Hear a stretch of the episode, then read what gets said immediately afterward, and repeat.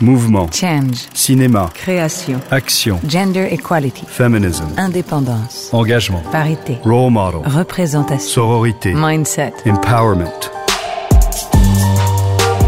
Women, women in motion. Produire, c'est un travail d'accompagnement. Elles sont productrices, agents, directrices de casting, dirigeantes d'une grande société de production ou encore critiques de cinéma. Elles contribuent chaque jour, à leur manière, à cette grande aventure collective qu'est le 7e art. À l'occasion de cette deuxième série de podcasts, nous vous entraînons à la découverte de cinq de ces femmes. Leur parcours, leur profession bien sûr, mais aussi leur personnalité et leur façon d'envisager et de regarder le cinéma aujourd'hui. C'est tout l'enjeu de Woman in Motion, programme lancé en 2015 par Kering et qui vise à mettre en lumière les femmes du 7e art devant et derrière la caméra.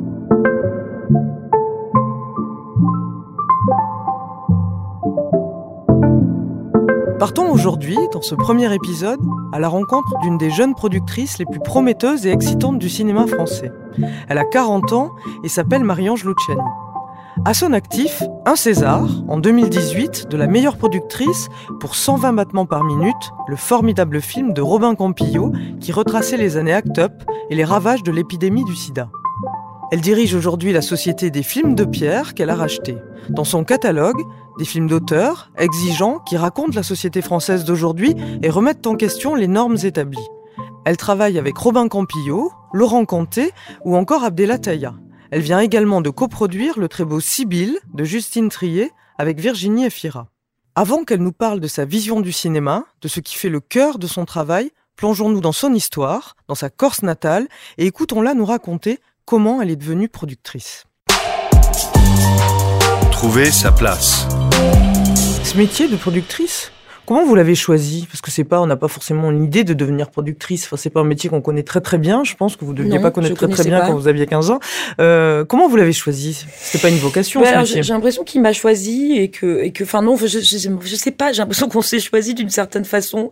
C'est-à-dire, j'ai toujours voulu travailler dans le cinéma. Ah oui? Je viens d'une île qui s'appelle la Corse et euh, où il n'y a pas beaucoup euh, de cinéma. Enfin, en tout cas, à l'époque, il n'y avait pas de cinéma. Et puis j'ai, j'ai, hum, et donc une île petite, fermée, un peu close sur elle-même. Et puis euh, j'ai beaucoup voyagé avec les films que je regardais en la télévision Ouais, Ouais. la télévision aux familles le dimanche. Hein, Canal+. D'ailleurs, euh, voilà, moi, le, le Ouais. Canal Plus, France Télévisions, euh, qui passait son film du dimanche soir, c'était vraiment des rendez-vous familiaux. Ça m'a vraiment euh, nourri euh, le cinéma à cet endroit-là, mais aussi c'était des vrais moments de famille. Et puis j'ai découvert la VHS, mon père m'avait offert un magnétoscope. Et là ça a été formidable, j'avais un vidéoclub à côté de mon collège puis de mon lycée. Et là j'ai fait toute ma culture de cinéma qui a été aussi un moyen de m'apprendre à partir de, de, de chez moi, de, de, de là où je venais. Puis, puis je, pense que tout était un peu lié, ma personnalité, mon, mon, mon, mon je viens d'une famille pas du tout ancrée dans la culture, pas du tout cinéphile, pas du tout.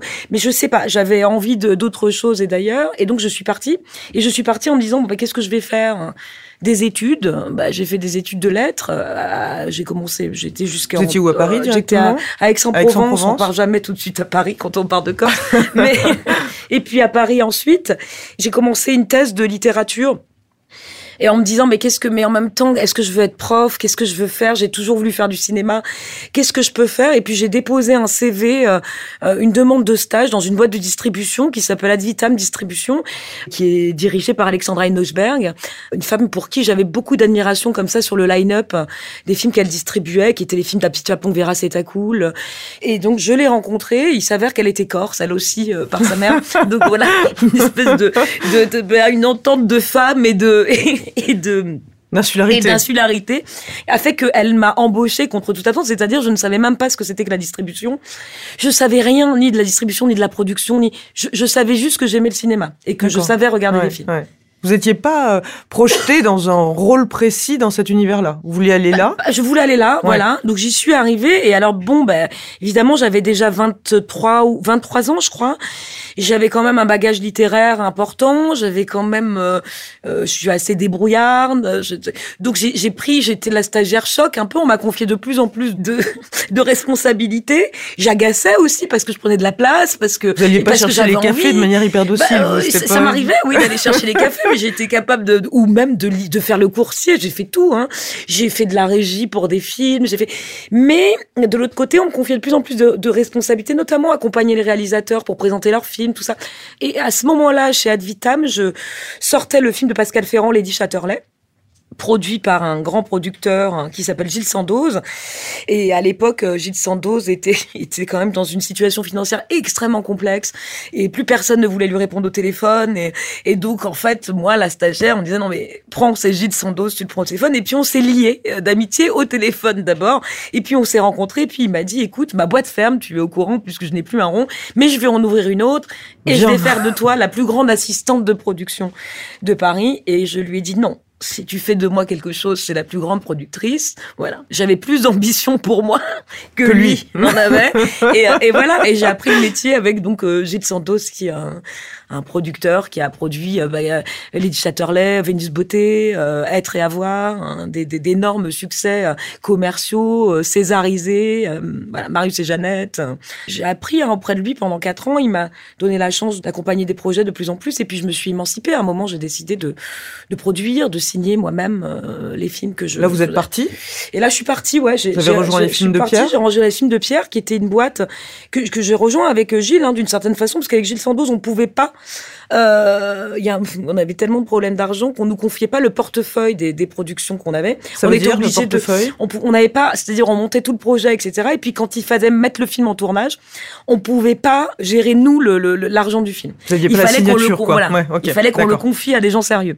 On m'a parlé d'une boîte qui était en train de tourner un film qui s'appelle L'amour fou, Pierre Berger, Yves Saint Laurent, qui était une boîte qui s'appelle donc les films de Pierre, créée à l'initiative de Pierre Berger, avec Hugues Charbonneau et Pierre Torreton. Donc les trois étaient en train de produire ce film. Et on avait, on partageait un directeur de production qui m'a présenté euh, toute cette bande. Avec Gilles, nous y sommes allés et on a trouvé un espèce de d'arrangement où on faisait des films ensemble. Et moi, j'étais à cheval entre les deux boîtes. Donc je me suis retrouvée plutôt prod exé là entre deux boîtes où en fait je gérais des projets, je les développais, je les produisais. Hein. Vous êtes devenue productrice, je suis devenue à part entière, à part entière, et j'ai euh, finalement proposé au film de Pierre. Hein, comme je, sentais qu'avec Gilles, je, voilà, ça faisait cinq ans, on se connaissait très bien, et je pense que je ne pouvais plus évoluer avec lui et même partager une boîte avec lui aurait été compliqué, etc. Enfin voilà, ce, rapport à l'argent était compliqué. Bref, je suis partie euh, au film de Pierre. Je leur ai proposé de développer la boîte. Ils m'ont confié les clés de la maison, et donc là, j'ai rencontré euh, Robin Campillo, et c'est parti. Être productrice produire, c'est quoi? Bah oui, je dirais, c'est donner naissance, vie et image hein, à l'idée, à la pensée, à la matrice d'un réalisateur et d'un scénario. Et c'est l'accompagner artistiquement, mais aussi financièrement, puisque les producteurs, on est un peu réduit à la casquette euh, du financier, euh, avec un cigare et, et dans son bureau, derrière son bureau, pas du tout. Moi, je suis une femme de terrain assez dynamique et je m'intéresse beaucoup aussi à la partie artistique. Donc, ça veut dire euh, accompagner l'écriture, lire, parler moi, j'ai des relations assez fusionnelles avec mes, mes, réalisateurs et réalisatrices. Ensuite, la deuxième phase pour moi, c'est d'aller seul hein, le défendre auprès de, différents partenaires financiers. Pour les convaincre, pour, les convaincre de, nous suivre et de nous financer. Et puis ensuite, il y a le tournage. J'aime beaucoup. Alors, je m'en lasse pas, mais on m'a dit que j'allais finir par m'en lasser. J'aime beaucoup être sur le plateau parce que je trouve que c'est euh, à l'ancienne. quoi. Ouais, mais, avez votre fauteuil avec votre nom. Non, pas, mais, j'aimerais bien en fait. Mais je suis plutôt derrière le combo très souvent. Bon, pour les réalisateurs qui me l'autorisent pas tous n'aiment ça, mais euh, je sais qu'avec Robin, je l'ai beaucoup fait et j'avais l'impression d'être dans sa boîte crânienne quoi. Il y a il y a quelque chose où on touche à l'intimité de la fabrication comme ça qui est très très intéressant et qui moi me continue de me faire apprendre mon métier, c'est-à-dire tous les corps de métier qui constituent un plateau. Euh, qu'est-ce qui fait film en fait Un film, c'est une expérience collective. Et je trouve que le plateau nous le montre beaucoup. Puis j'aime bien euh, euh, faire plaisir aux équipes, euh, emmener un, emmener l'apéro à l'heure de l'apéro et puis euh, voilà fermer le plateau. Euh, Oui, puis fermer le plateau le, le, soir un peu de manière un peu plus festive et remercier surtout parce que c'est du travail et, et c'est beau avoir une équipe s'organiser sur. Il y, a un autre moment aussi qui est très important et intéressant dans le dans la construction et dans l'aspect artistique d'un film, ça va être le montage. Mm-hmm. euh, c'est le moment de l'écriture du film vraiment. Ça, c'est un moment aussi. vous êtes présente? C'est toujours pareil, ça varie selon la demande du réalisateur, quoi. Je vais prendre l'exemple le plus parce que c'est c'est avec lui que je travaille depuis. Enfin là, je, je fais mon troisième film là avec euh, Romain Campillo. Donc avec qui vous avez fait 120 avec qui j'avais battements par 120 minute, hein, oui. minute, avec qui j'avais fait Eastern Boys. Et je sais que sur Eastern Boys, par exemple, j'ai beaucoup regardé les rushs du film, c'est-à-dire euh, tous les soirs, je recevais les rushs, le, le tournage de la journée, et j'en parlais beaucoup avec lui. Et on a commencé notre relation intellectuelle comme ça, c'est-à-dire on, et, et la confiance euh, s'est créée comme ça entre nous sur un rapport de comment je regardais les choses et comment lui les réceptionnait sur sur mes retours. Comme le montage, c'est vraiment de l'écriture, il y a quelque chose comme ça qui est hyper jubilatoire à, pouvoir comme ça construire, déconstruire, réécrire, refabriquer, faire mentir. Et je trouve que ça aide aussi après, euh, bizarrement, à, à- ou pas, pas, être, mais même quand on lit un scénario finalement et quand on connaît le montage maintenant, en lisant un scénario, on peut aussi euh, être mieux armé pour euh, euh, travailler. euh, au scénario d'un film, pour en discuter avec un réalisateur. C'est un moment clé pour moi, le montage. Genre et travail. Ce milieu du cinéma, quand vous le découvrez, donc avec Gilles Sondoz au départ, euh, c'est un milieu qui est comment C'est un milieu qui est genré, c'est un milieu qui est sexiste. euh, il y avait beaucoup de femmes. C'était il y a une dizaine d'années, moi, ça je quand vous rentre avez par commencé. une porte qui est une porte de parce que je, je rencontre Alexandra Enochberg avant de rencontrer Gilles Sandoz. Alexandra Enochberg, quand je la rencontre, c'était elle, son bureau était un open space comme ça, pas très grand, et c'était la seule femme dirigeante au milieu, et elle, elle gérait plein de mecs.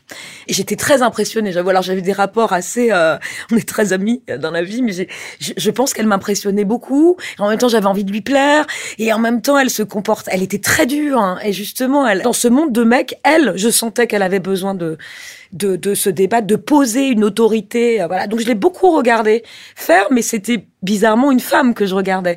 Donc je suis rentrée par un. c'est, elle qui m'a donné ma, ma, ma chance, etc. Mais, mais mm, et puis petit à petit, quand j'ai commencé la production, c'est vrai que j'ai rencontré beaucoup d'hommes. J'ai Mhm. eu beaucoup d'hommes interlocuteurs, et c'est vrai que les femmes, on était réduites à ce rôle d'assistante. hein. Moi, j'étais quand même une assistante, euh, mais tout terrain plus plus. C'est-à-dire, je, je, je m'occupais de tout. euh, Je faisais le développement, je faisais les rendez-vous avec les réalisateurs. Mais quand même, euh, je sentais que la pla... en, en- plus, j'avais pas. Moi, je suis autodidacte. Enfin, j'ai pas fait d'école de cinéma, ouais. donc j'avais pas cette carte-là, Fémis ou pour. Et donc, je sentais que je risquais d'être pris au piège et cantonné euh, À cette place-là à cette place-là et, et, et, et peut-être par un garçon aussi qui avait envie que j'en reste là je, je, je sais en tout cas qui avait besoin de moi à cet endroit-là Le métier que vous faites, c'est un métier qui qui est un métier d'autorité, qui nécessite euh, de prendre des décisions. Euh, vous parliez tout à l'heure de, cette femme qui vous avait fait rentrer dans ce métier. Vous regardiez comment elle, dirigeait ses équipes. Pour vous, l'autorité, ça, a été difficile, pas difficile? C'est en ça que je, pense que, euh, vous, me demandiez comment on devient productrice et j'ai l'impression que c'est le métier qui m'a choisi aussi parce que j'ai l'impression que j'ai toutes ces qualités qui n'en sont pas. Mais C'est votre caractère.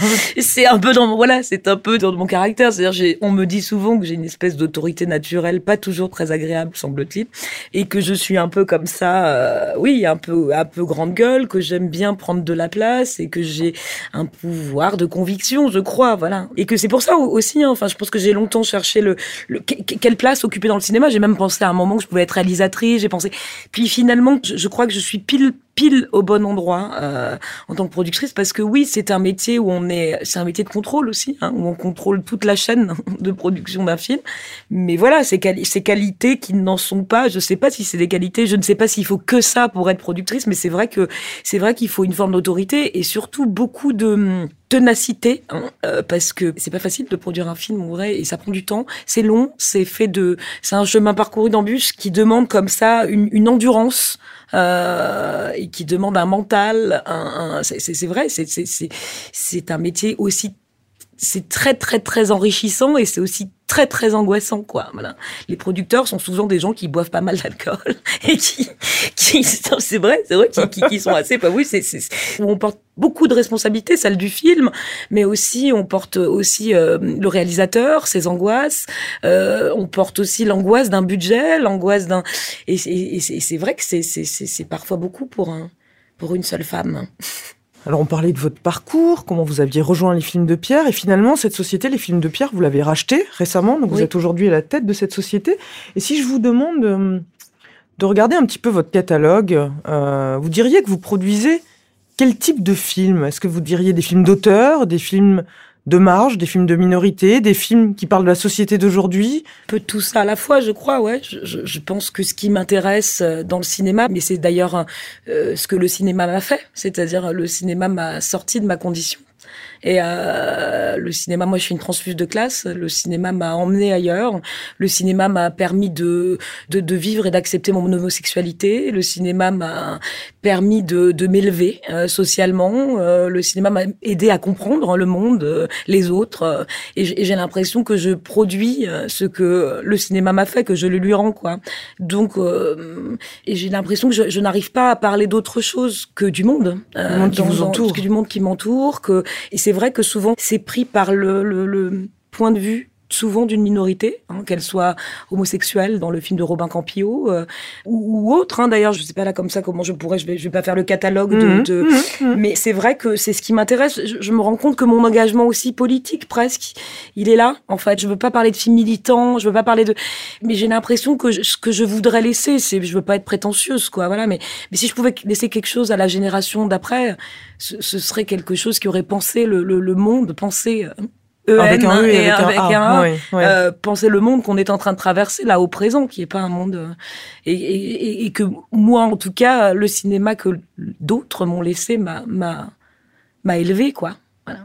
Alors dans ce catalogue, il y a peu de films réalisés par des femmes.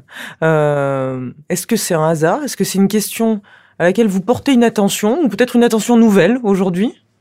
Je pense que c'est un hasard. Je pense que je suis aussi très monomaniaque.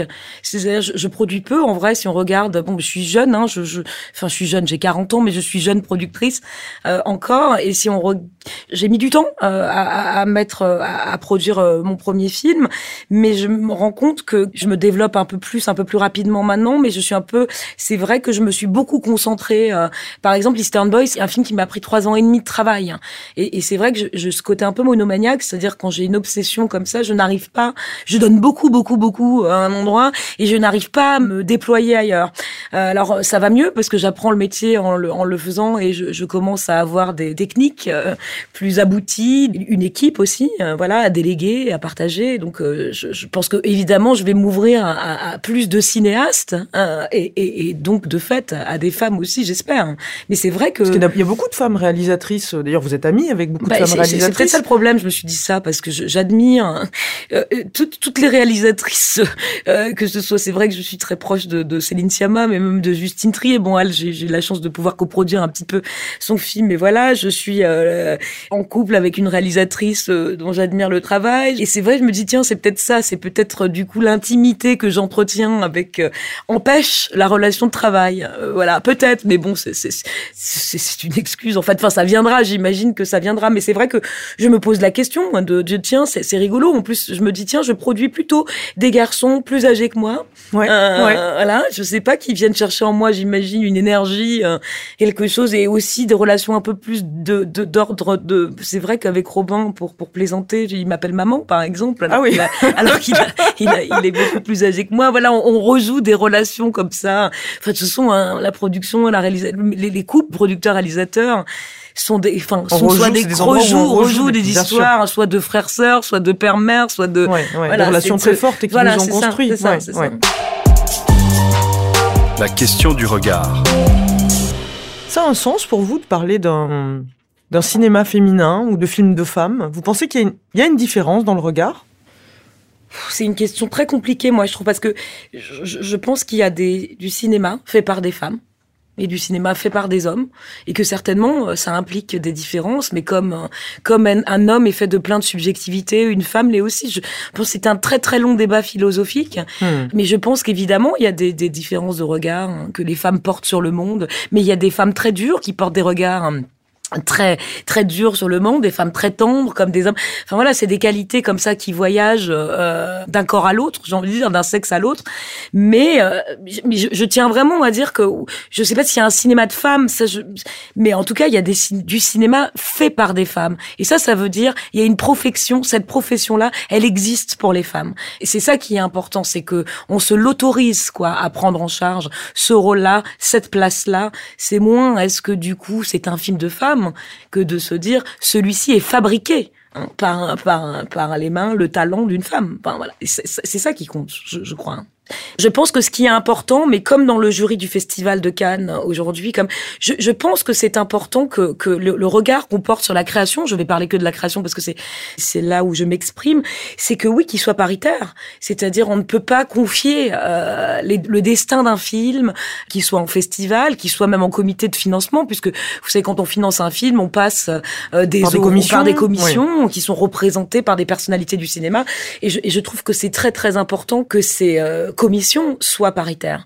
C'est très important de d'avoir de, de, une diversification du regard, paritaire et, euh, et aussi euh, qui représente une, une, une diversité. Une nouvelle sororité. Il y a un an, il y a à peu près un an, vous faisiez partie de, de ces 82 femmes qui ont monté les marches du festival, du Palais des Festivals de Cannes, à l'initiative du collectif 50-50. Ça a été un moment qui est resté euh, très important, symboliquement, vous pensez? Je me suis assez investie au début dans le collectif 50-50. J'ai fait les premières réunions avec elle. Déjà, j'ai été prise les premières fois d'une très grande émotion de voir d'abord ses paroles se libérer. On se connaissait toutes euh, dans la profession, mais, mais, mais on se connaissait de manière professionnelle. Et là, d'un seul coup, il y a un truc de, de solidarité, de sororité qui s'est créé, qui m'a qui m'a vraiment ému et puis où la parole s'est libérée, elle est devenue presque intime. Et il y a eu comme ça, j'ai fait deux trois réunions. Par ailleurs, je produisais un film, donc j'étais très prise par ailleurs. Et quand je suis revenue là pour la montée des 82, c'était très beau parce qu'au début j'ai pris ça un peu comme ça, j'ai enfilé un pantalon, puis je suis allée au rendez-vous dit euh, au Marriott, et puis puis on est parti en voiture comme ça, et puis quand on est arrivé dans le hall là derrière le palais, voir toutes ces femmes, et c'est pareil parce que c'était évidemment il y avait plein de personnalités très importantes du cinéma euh, international, mais il y avait aussi moi qui n'en suis pas une énorme au milieu de Kate Blanchett, c'est-à-dire il y avait un truc déhiérarchisé une chaîne comme ça humaine euh, qui représentait plein de personnalités très différentes que j'ai trouvé très belle quoi. Et puis quand on est arrivé sur les marges, j'ai ouais, j'ai été prise d'une vraie émotion, je me suis dit tiens, il se passe l'image, hein, la force de l'image, hein, la puissance des images hein, parfois. Et je me suis dit, tiens, il, il se passe quelque chose d'assez beau. Et puis on se, je sais qu'on l'a senti parce qu'on se serrait la main euh, très fort à ce moment-là. Non, c'était beau, c'était et je m'y attendais pas en fait. Et vous avez l'impression que le cinéma français aujourd'hui, dans la façon dont il évolue, dans la façon aussi, donc il y, a une poussée comme ça de, ces voix féminines qui se rassemblent, qui parlent. Euh, il est représentatif de ce qui se passe dans la société française aujourd'hui? J'aimerais. J'aimerais, ce serait formidable. En tout cas, je, je trouve qu'on progresse. Je trouve que que l'après MeToo a été quelque chose de d'essentiel de, hein, euh, dans la libération de la parole, mais, mais, vraiment essentiel. Il y a eu quand même un mouvement que j'ai trouvé euh, profond, profond, mais profond sociologiquement. J'ai senti que des choses enracinées comme ça. Enfin, de toute façon, le féminisme est une lutte permanente. J'ai l'impression qu'il faut la recommencer euh, à chaque fois. Ce ne sont jamais des acquis. Quoi, la place des femmes dans la société, hélas, ne sera jamais un acquis. Il faudra toujours se battre pour parce qu'on est considéré comme une minorité en fait. Enfin voilà, donc j'ai l'impression. Donc c'est et là de le voir repartir comme ça, c'est vrai, et de voir la manière dont les les femmes s'en sont saisies, j'ai trouvé ça très beau. Alors après, je pense qu'on peut aller plus loin encore. Je pense que ça peut aller. Euh, euh, ça peut être encore plus important, qu'il y a encore énormément de travail, que tout ça n'est pas gagné du tout, quoi. Mais je, je, je trouve que ça nous a liés enfin qu'il y a quelque chose qui s'est qui s'est passé quoi. Il y a eu pour en tout cas moi je, je trouve il y a eu un, un,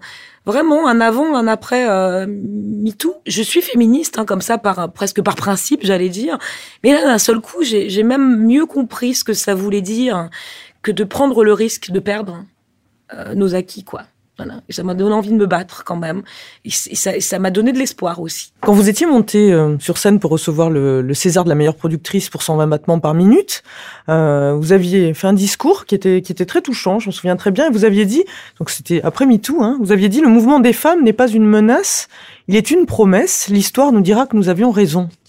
Aujourd'hui, vous commencez à sentir les effets de ça? Moi, je suis optimiste. Je suis toujours de nature. Alors, je suis optimiste et combative, donc je me dis, euh, oui, est-ce est-ce que est-ce que je me dis mais alors est-ce que c'est pas un changement sociologique profond que nous sommes en train de vivre mais qui est à lire à l'aune de, de de 30, 40, 50 ans d'histoire, j'ai l'impression que bon ben voilà, on, on, en a fini avec la femme au foyer, on en a fini avec enfin je veux dire que les femmes ont envie de s'inscrire dans la société, ont envie de défendre une place, une valeur, des points de vue, que ce soit en politique, que ce soit dans le cinéma, que ce soit de plus en plus de femmes font des études, de plus en plus de femmes ont des ambitions de carrière. Donc j'ai l'impression que tout ça fait bouger, mais depuis quelques décennies maintenant, les lignes de fond. De...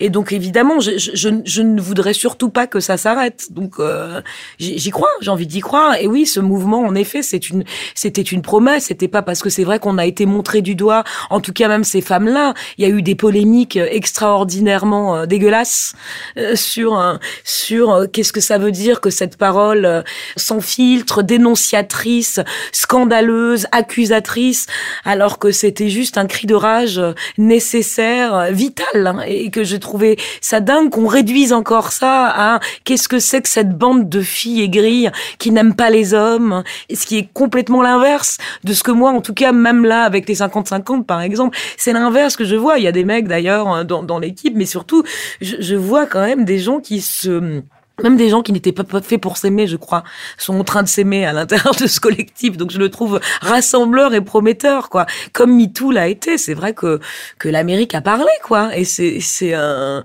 c'était beau à voir. C'était vraiment beau à voir. Quel conseil vous donneriez aujourd'hui à une jeune femme qui veut devenir productrice? Je lui demanderais d'être. Je, je, lui dirais qu'il faut qu'elle. je dirais extrêmement généreuse, euh, ambitieuse et, euh, et, puis de, de, de, de savoir gérer euh, son ego. Je crois, ça c'est très important aussi. Non, mais je crois que pour faire ce métier, il faut beaucoup aimer les autres. Voilà. Puisque c'est un métier qu'on fait pour les autres. En vrai. Même si on, on, en tire beaucoup de satisfaction. Je sais que j'ai eu des joies immenses ici à Cannes. Hein enfin une émotion c'est des moments incroyables où d'un seul coup tout prend sens, on sait pourquoi on est là, on sait pourquoi on fait tout ça. Mais je crois que vraiment, pour faire ce métier-là, il faut beaucoup, beaucoup aimer les autres. Voilà. C'est la fin de ce podcast. J'espère qu'il vous aura plu, qu'il vous aura donné envie de réagir, d'échanger, de partager. N'hésitez pas à nous suivre et à nous écrire sur les réseaux sociaux de Kering sous le hashtag Woman in Motion. Dans le prochain épisode, on partira à la rencontre de Christelle Barras. Elle est directrice de casting. C'est elle qui a notamment découvert Adèle Haenel ou réalisé les castings de tous les films de Céline Sciamma, dans le dernier primé à Cannes, Le portrait de la jeune fille en feu. Women, women In motion.